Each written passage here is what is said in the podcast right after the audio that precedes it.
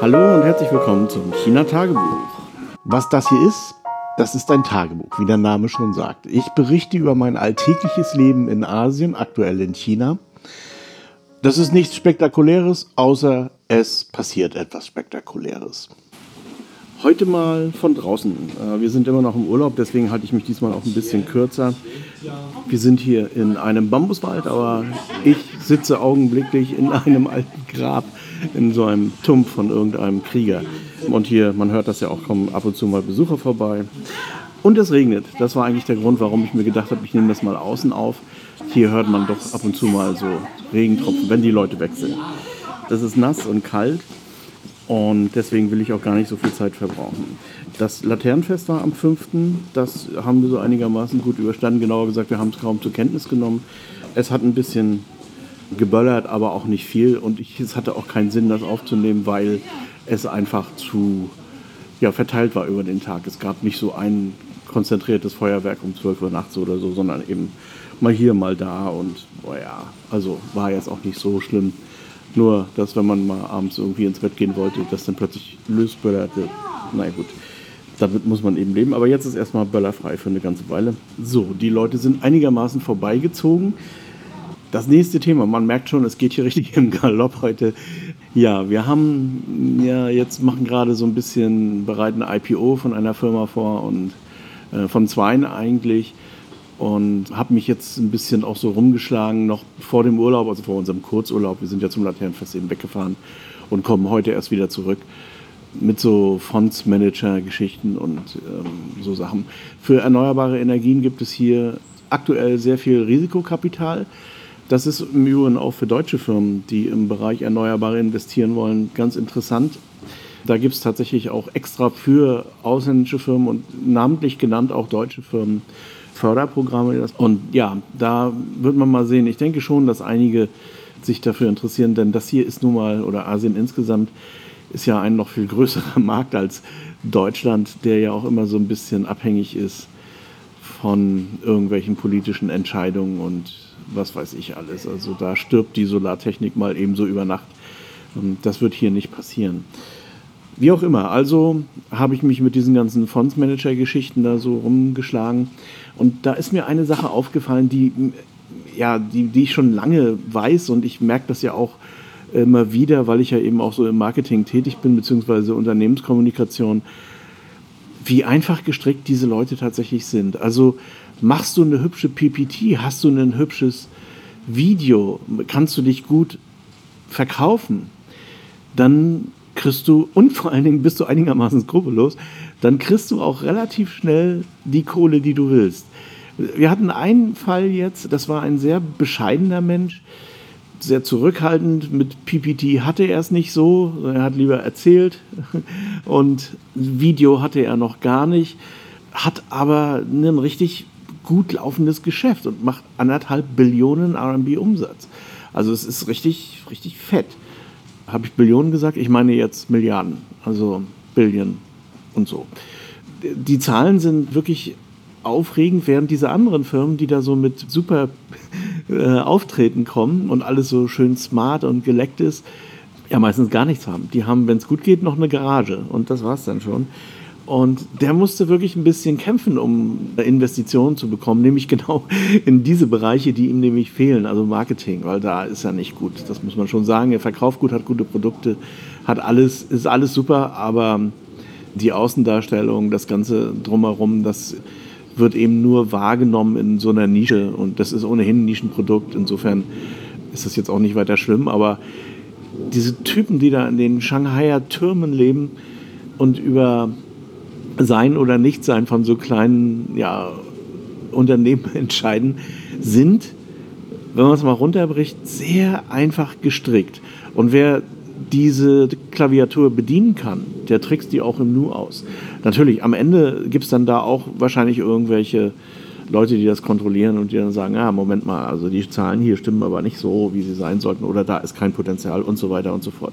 Aber das wollte ich nur noch mal so rüberbringen. Wie gesagt, das ist jetzt keine neue Erkenntnis und auch insgesamt irgendwie allgemein wissen, aber diese Typen, die Geld austeilen, mit einem gewissen Maß an Skrupellosigkeit, krimineller Energie und Spaß äh, kann man die wahrscheinlich sofort austricksen und die überreden. Ach, und eine Sache noch, dann, dann schließe ich das ab.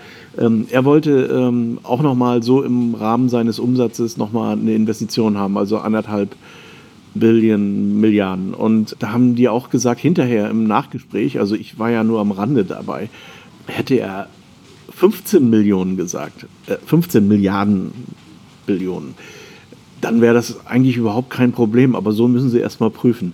Das ist so krank. Aber gut, das ist, so ist das. Das ist Kapitalismus, glaube ich, nennt man das. Wie auch immer.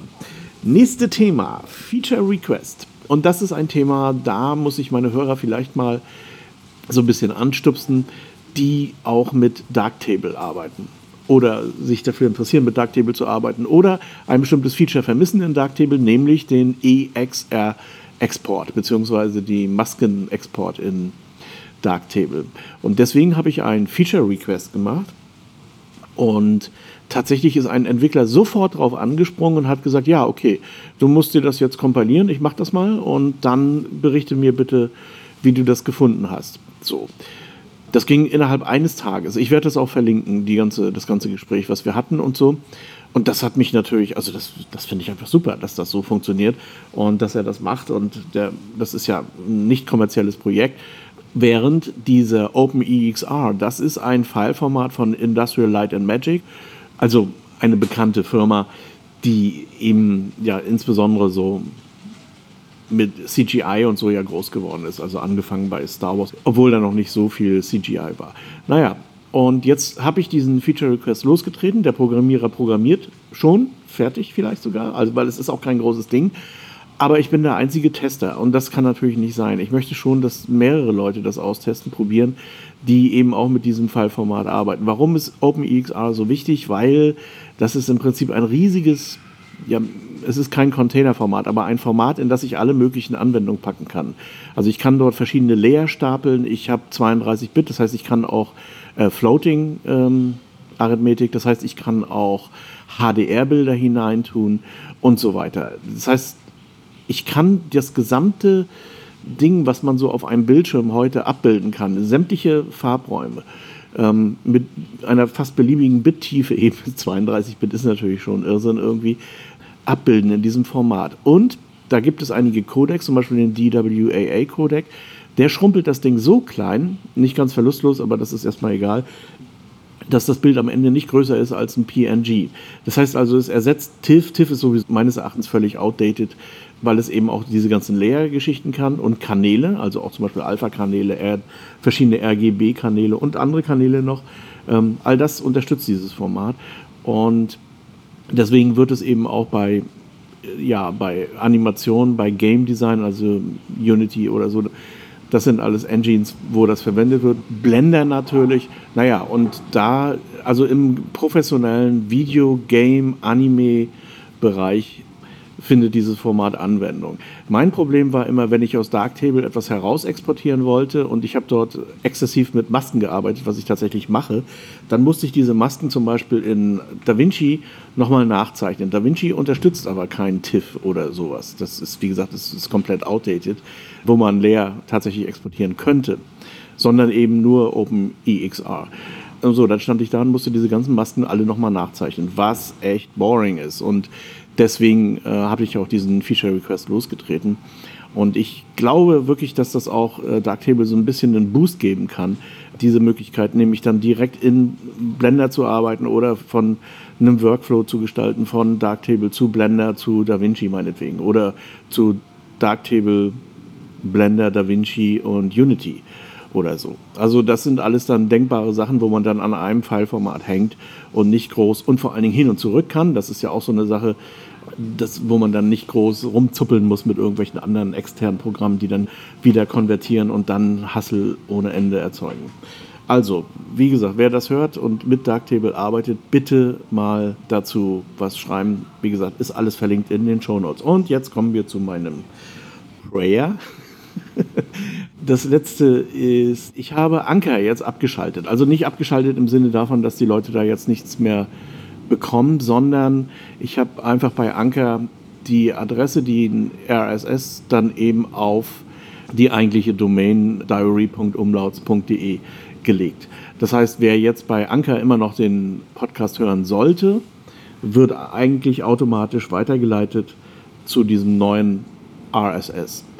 Ähm, das hat sich übrigens auch gleich in der Statistik bemerkbar gemacht und zwar gewaltig. Ich hätte das nicht erwartet.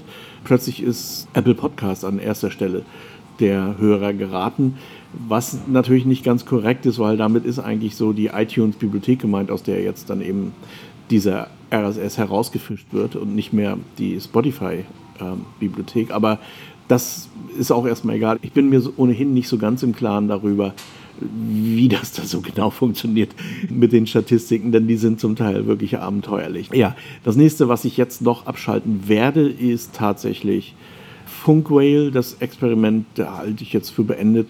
Und da da eh nur zehn Abonnenten sind, ja, ist es auch nicht so schlimm. Und die können, also ich denke, die schaffen das rüberzukommen.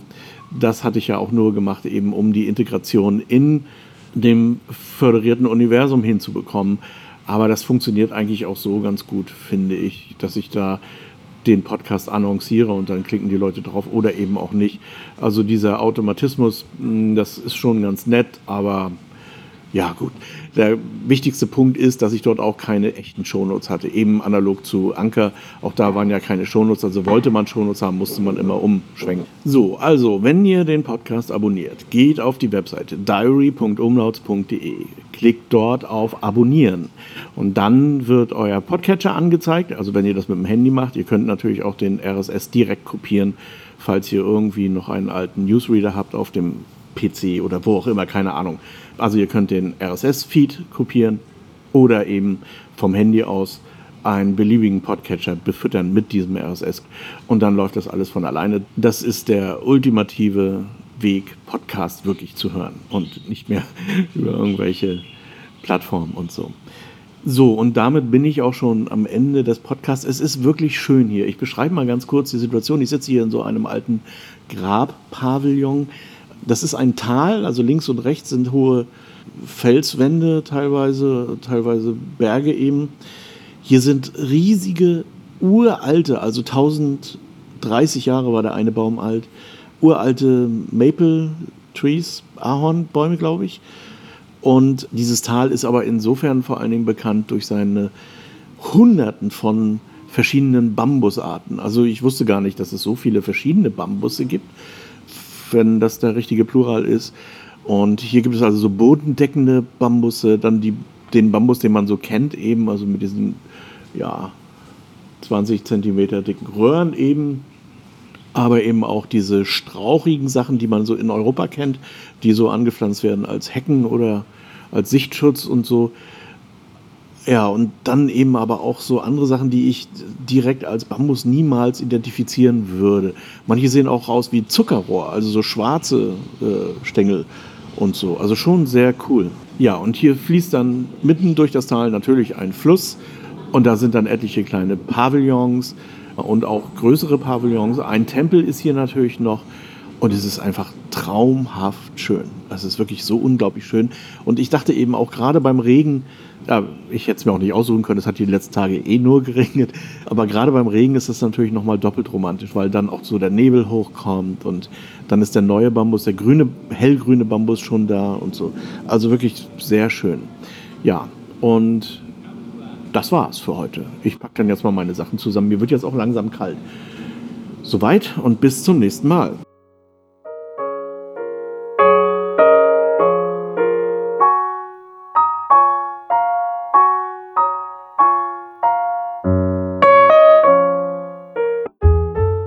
HC Andersen. Zu reisen ist zu leben. Mit Solarenergie von Eco Worthy. Ob Vanlife, Tiny House oder Camping. Eco Worthy, dein Partner für Solarenergie. eco-worthy.com